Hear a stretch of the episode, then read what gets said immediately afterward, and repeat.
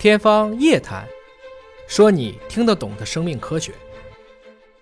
科普及公益，见书如传灯。我们人类的文化能走到今天，恰恰是因为我们把这一本一本的书，都像我们传灯一样的向后代传递下来。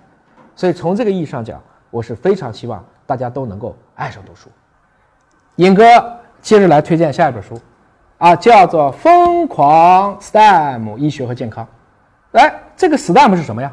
这个 STEM 不是说干细胞那个 STEM，这是四个词的缩写：Science、Tech、Engineer，再加一个 Mathematics，科学、技术、工程、数学。其实这个 M，尹哥一直还会再给它翻译多一个 Manufacture，制造业。而且我还后面加一个 A，Art，艺术。我一般会管它叫 STEAM 或 STEMA 或 STEMA 等等。其实这是一个非常关键的事情。今天我们讨论的很多的大国的竞争，就是科学技术、工程、艺术，包括我们的数学和制造业融会贯在一起，谁最强？那这本其实是把我们的科学、工程、技术医工结合，在医学上给出了一个很有意思的一个应用。啊，你会发现，可能以后我们的纳米机器人出来了。或者我们今天的靶向治疗已经可以非常精准的只杀我们想杀死的肿瘤细胞，同时他也回顾了，发现哎呀，我们以前有的很多的所谓的经典的治疗方法，真的跟他想治疗的疾病一样的糟糕。大家想一想，在鲁迅的这个就是在说我们怎么去治肺结核、治这个痨病的过程中，我们当时还在考虑用人血馒头呢。我们今天又有多少人能够肯定，我们今天所采用的方法就不是下一个世纪看到的人血馒头呢？所以这个书虽然很薄，但是他对医学史从古至今的发展还有进步，给出一些有趣的梳理和回顾啊！你读起来会觉得哇塞，原来当年这么样的愚昧和不精准的。刚才有人也在问了，说有没有长寿的书啊？有，哎，这是一本端粒，年轻。健康长寿的新科技，我先说，这是一个诺贝尔奖级别的发现，但这个理论今天正在遭到一个巨大的挑战。端粒和端粒酶学说到底能不能指导长寿？今天在学术界，在此刻，这个成就是两千零九年的诺贝尔的生理学和医学奖，是因为这个的发现者，他在讨论一个哺乳动物的寿命的过程中，他在体外去培养细胞，去看一个细胞能培养多少代。最后证明，我们一个哺乳动物的细胞在这种条件下，大概有丝分裂五十代左右。那每一代平均的年龄是二十二点四年，二点四年乘以五十，一百二十岁。这就是我们今天讨论的人类寿命在目前，大家可能公认一个接近于上限。的确，如今的吉尼斯纪录所记载的寿命最长的人，就是大概在一百一十九的男性或一百二十一岁的女性。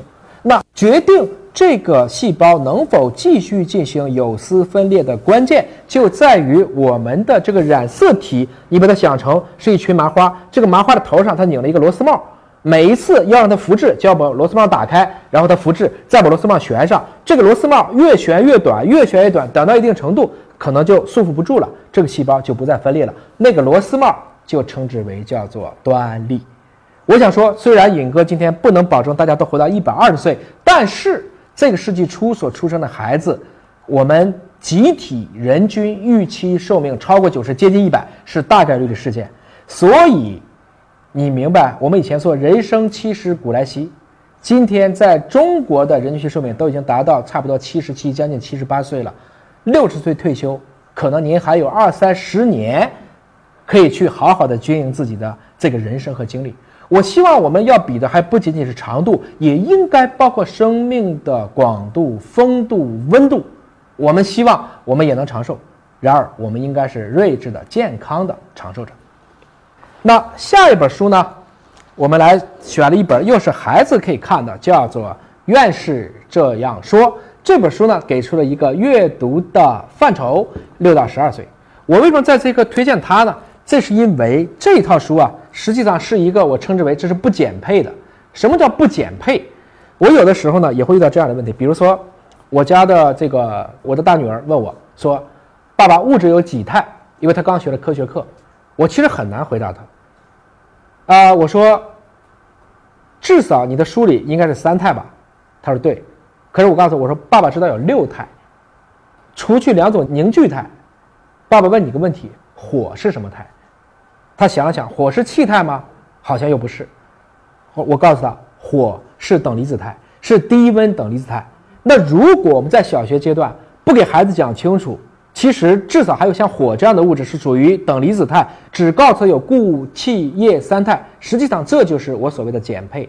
那给孩子们减配好不好呢？我很难说。